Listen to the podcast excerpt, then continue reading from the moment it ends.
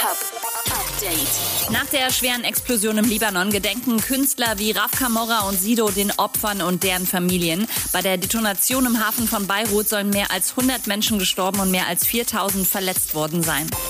Alligator und Sido sind zusammen im Studio und ich zitiere einfach mal, machen da mal was. ES Bowser hat das Release-Date für sein neues Album 100 Pro rausgehauen, kommt am 27. November. Und get ready für den Vorverkauf der Apache Tour 2021. Der startet am Freitagnachmittag.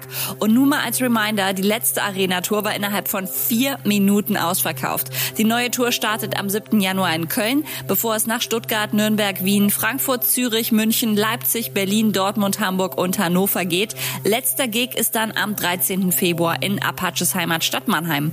Update mit Claudi on Air. Jetzt auch als Podcast. Für tägliche News in deinem Podcast-Player. Abonniere I Love Music Update.